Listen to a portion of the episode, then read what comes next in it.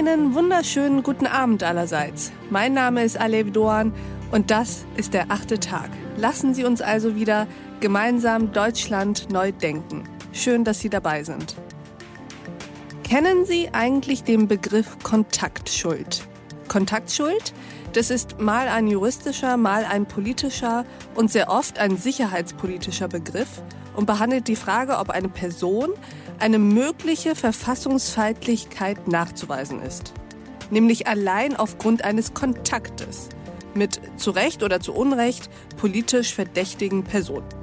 Welcher Art dieser Kontakt war oder welchen Inhalt die zum Beispiel geführten Gespräche gehabt haben, das spielt keine Rolle. Die Logik ist also simpel. Organisation X gilt aufgrund ihrer Kontakte zu Person Y als radikal. Eine Logik, die ich mehr als diskussionswürdig finde. Deswegen diskutieren wir da jetzt auch drüber mit dem Kulturwissenschaftler und Ethnologen Professor Dr. Werner Schiffauer. Guten Abend, Herr Schiffauer. Schön, dass Sie heute bei uns im achten Tag sind. Guten Abend, Frau Dorn. Herr Schiffauer, stellen Sie sich uns doch einmal vor. Ja, Werner Schiffauer. Ich war bis vor kurzem Professor für Kultur- und Sozialanthropologie an der Europa-Universität Viadrina in Frankfurt-Oder und der Schwerpunkt meiner Arbeiten über 30 Jahre lang war die Entwicklung der islamischen Gemeinden in Deutschland und in Europa. Und in diesem Zusammenhang bin ich auch über das Thema Kontaktschuld gestolpert. Ich habe nämlich gemerkt, dass gerade Reformkräfte aus den Gemeinden oft mit dem Vorwurf der Kontaktschuld an ihrer Arbeit gehindert werden oder ihnen das Wasser abgegraben wird. Und Sie sagen, Herr Schiffauer, dass es eben nicht reicht zu wissen, dass es Kontakte gab oder gibt, sondern es wichtiger ist zu wissen, was kommuniziert wurde. Lassen Sie uns doch an Ihren Argumenten teilhaben. Sie haben das Wort.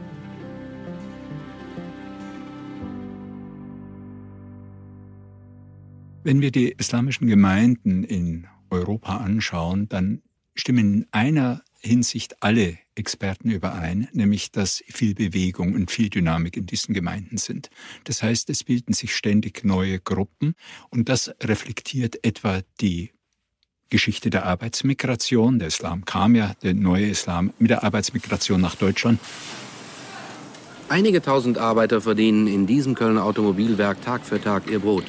Ein Teil von ihnen an der vielleicht unmenschlichsten menschlichen Erfindung nach dem Schießpulver am Fließband.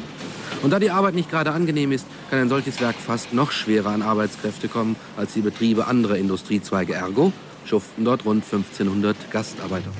Wer hier einen Orientalen mit Krumm, Dolch und Burnus erwartete, dürfte enttäuscht werden. Man muss schon genau hinsehen, wenn man Einheimische und Gäste auseinanderhalten will. Nur wenn man einen der etwas dunkelhäutigeren Männer anspricht, kann es sein, dass er die Antwort schuldig bleibt. Sein verlegenes Lächeln sagt, Deutsch Maschinen gut, Deutsch Sprach schwer. Inzwischen ist eine dritte, vierte, fünfte Generation aufgewachsen und diese neuen Generationen haben eine ganz andere Agenda als die Altvorderen. Ganz kurz, die Altvorderen waren eher heimatorientiert, an die Nationalstaaten, aus denen sie gekommen sind, orientiert. Sie wollten zurückkehren und der Islam war so eine Rückversicherung für die Rückkehr. Die zweite, dritte Generation, vierte Generation hat eine Zukunft in Deutschland. Sie versucht eben hier zu landen und anzukommen. Sie sind aus diesen Gemeinden entstanden und diese Gemeinden haben in ihrem Leben oft Rückhalt gegeben und haben ihnen auch das Motiv gegeben, sich in die Gesellschaft einzubringen und hier eine Vielfalt von Initiativen zu entwickeln, etwa sich gegen Zwangsheirat zu engagieren, sich gegen die Radikalisierung in den gewaltsamen Islam, Islamismus zu engagieren oder auch in sozialarbeiterischen Projekten aktiv zu werden, wie der Telefonseelsorge oder der Gefängnisarbeit. Was wir nun beobachten, ist, dass den jungen Leuten ihre Herkunft aus den Gemeinden zum Strick gemacht wird. Sie werden der Nähe zur Muslimbruderschaft oder zur islamischen Gemeinschaft Meligerisch oder wem auch immer bezichtigt und damit wird eine Förderung, eine Unterstützung dieser Projekte ausgeschlossen. Was wir beobachten, ist, dass sobald ein Projekt erfolgreich ist, etwa eine Finanzierung vom Familienministerium erhalten hat, dies locker auf den Plan ruft, die dann systematisch Kontaktschuld nachweisen. Das heißt, Querverbindungen dieser jungen Leute in die Heimatgemeinden, die oft gar nicht geleugnet wird von ihnen, die aber dann so gewichtet wird, dass man sagt, ja gut, dann ist eine Förderung ausgeschlossen. Mit der Kontaktschuld, mit der Tatsache der Kontakte wird auf weltanschauliche Nähe geschlossen und wird geschlossen, dass diese jungen Leute die ursprüngliche Agenda der Muslimbruderschaft oder auch die Islamisierung der Gesellschaft anstreben. Und Ihnen geht es ja vor allem darum, wenn ich Sie richtig verstehe, Herr Schiffauer, dass es eben nicht auf den reinen Kontakt ankommt, sondern auf den Inhalt, auf die Motivation, die in diesem Kontakt liegt. Was mich interessiert, wie kam man denn je auf die Idee, dass Kontaktschuld etwas Legitimes sein könnte? Wenn ich doch nicht weiß, welchen Inhalt ein Kontakt hat, welche Motivation, welches Ziel, wie kann ich dann Konsequenzen daraus ziehen? Es könnte ja zum Beispiel doch auch sein, dass ich mit dem Islamisten XY oder auch dem Nazi Z mich mit ihm getroffen habe, um diese Person von ihrem Weg abzubringen, um ihnen Auswege aufzuzeigen. Also soziologisch steckt in der Kontaktschuldthese eine Halbwahrheit und das macht sie so suggestiv. Es ist natürlich klar, dass Weltbilder in Kontakten, in Beziehungen entwickelt werden. Man redet sich in etwas hinein, man tauscht sich über etwas aus, man einigt sich auf Sachverhalte in Beziehungen. Was aber auch sein kann, und das wird oft übersehen, ist, und das ist das, was Sie gerade angesprochen haben, dass diese Kontakte natürlich auch in eine entgegengesetzte Richtung gehen können. Ein Kontakt bedeutet auch die Möglichkeit, sich zu öffnen, neue Perspektiven kennenzulernen und neue Perspektiven wahrzunehmen. Was nun bezeichnend ist an der Verwendung der Kontaktschuld, ist, dass nur die erste Bedeutung ernst genommen wird. Kontaktschuld wird ausschließlich belastend gewertet und es wird gar nicht mehr gefragt, ob sie unter Umständen auch ein Zeichen für die Öffnung einer Organisation oder für eine neue Aufgeschlossenheit einer Organisation sein könnte. Und dieses Ausklammern dieser zweiten Dimension macht es gerade so problematisch, wenn man die Inhalte nicht ansieht und nicht genau anschaut, wofür der Einzelne steht. Und muss man sich nicht auch fragen, Herr Schiffauer, welches Gesellschaftsbild hinter einer solchen Logik der Kontaktschuld steht? Nämlich eine rigorose Unterteilung der Gesellschaft in Schwarz und Weiß, also in die Guten und die Bösen. Und wer sich einmal auf die schlechte Seite geschlagen hat, der ist sozusagen verbannt. Und mehr noch, wer sich dann aus der guten Seite in die schwarze Seite hinüberbeugt, jemandem helfen will, dem wird dann Kontaktschuld vorgeworfen. Führt das zu Ende gedacht nicht zu einer fortschreitenden Polarisierung, zu einer Undurchlässigkeit zwischen den Sphären der Rechtschaffenheit und der Unrechtschaffenheit? Also hinter dem Kontaktschuldthese steht ein einfaches Weltbild. Es gibt ein klares Feindbild. Die Kontaktschuldthese macht überhaupt nur Sinn, wenn man weiß, wie der andere tickt, wenn man weiß, wie der Muslimbruder tickt, wie der Anhänger der Miligörüsch tickt, dann kann man die Kontakte überhaupt in irgendeiner Weise so bewerten, wie man das macht mit der Kontaktschuldthese. Dahinter steht eben ein homogenes Feindbild. Es gibt den Muslimbrüder, es gibt den Islamisten. Es steht auch dahinter, und das ist noch problematischer, ein Überführungsgestus. Die Kontaktschuldthese macht überhaupt nur Sinn, wenn man keine Informationen, keine näheren Informationen über die Inhalte dessen hat, über was man berichtet. Denn dann würde man auf die Inhalte eingehen, man würde auf die problematischen Äußerungen zitieren, man würde die problematischen Aktivitäten nennen und so weiter. Kontaktschuld wird immer dann herangezogen, wenn man über die Inhalte nicht Bescheid weiß, wenn man nichts weiter in der Hand hat und es wird ein Verdacht geworfen. Es wird ein Verdacht in den Raum gestellt und Misstrauen geschürt. Das heißt, Kontaktschuld lebt vom klaren Feindbildkonstruktion, sie lebt von der Verdachtkonstruktion. Wer Kontakt zum Feind hat, ist verdächtig. Sie stiftet ein Misstrauen gegenüber jedem, der das macht. Und das geht bis in die Gesellschaft hinein. Das heißt, hauptbetroffen sind Brückenbauer aus den islamischen Gemeinden, aber hineingezogen werden auch beispielsweise Kontaktpersonen aus den christlichen Kirchen, die mit ihnen zusammenarbeiten. Diese werden dann nicht des Islamismus bezichtigt, aber der Blauäugigkeit, der Naivität, der Unterstützung problematischer Gruppen aus Ignoranz und so weiter. Ich verstehe. Ist dieses Prinzip nicht auch einfach nur denkfaul?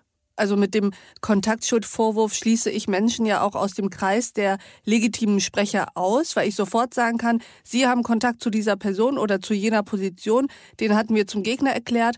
Wer so argumentiert, der macht es sich doch ganz schön leicht, oder? Man macht es sich zu leicht, aber es ist mehr als Denkfaulheit. Es ist eine hochgradig suggestive These. Und wenn wir in die Geschichte der Kontaktschuld gehen, dann sehen wir, dass die McCarthy-Ära in den USA in den 50er Jahren typisch war. Damals waren es nicht die Islamisten, damals waren es die Kommunisten. The question is simple. What I have asked is, are you now, have you ever been a member of the Communist Party? I told you, Mr. Chairman, I repeat, I made an application but neglected to say. I know, but is your answer yes or no? This is my answer, Mr. Chairman. Dieses Verhör ist unheimlich und lächerlich zugleich. Das Komitee ist an meiner Aussage gar nicht interessiert. Es hat nur zwei Interessen, mich öffentlich als Monster zu präsentieren und mich wegen Meineides ins Gefängnis zu stecken. Und es war der Versuch, eine Verdachtskultur zu etablieren, wo man nicht nur die Kommunisten selber angegriffen hat, sondern alle, die man meinte, mit ihnen infiziert zu sein. Und das waren die Sozialdemokraten, das waren liberale Journalisten, das waren Akademiker, die sozusagen differenziert wahrgenommen haben. Und über die Kontaktschuldthese konnte man Macht aufbauen. Man konnte Leute fertig machen, man konnte Positionen ausgrenzen, die durchaus diskutabel und diskussionswürdig gewesen wäre. Und diesen Prozess sehe ich heute hier in Deutschland eben in Bezug auf den Islamismus. Man trifft vor allem eine zweite Generation, die versucht, differenzierte Positionen aufzubauen, die sich durchaus von den Positionen in den der Altvorderen distanziert, sie kritisch sieht, auch ganz andere Kooperationen eingeht, aber man hält sie aus der Gesellschaft ferne, man isoliert sie und drängt sie heraus.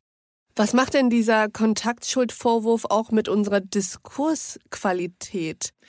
Absolut. Eine offene Gesellschaft ist auf Vertrauen angewiesen. Man muss darauf setzen können, dass man in der Begegnung miteinander gemeinsame Interessen entdeckt, dass man sich kennenlernt, dass man kooperiert und äh, Vertrauen baut Vertrauen auf.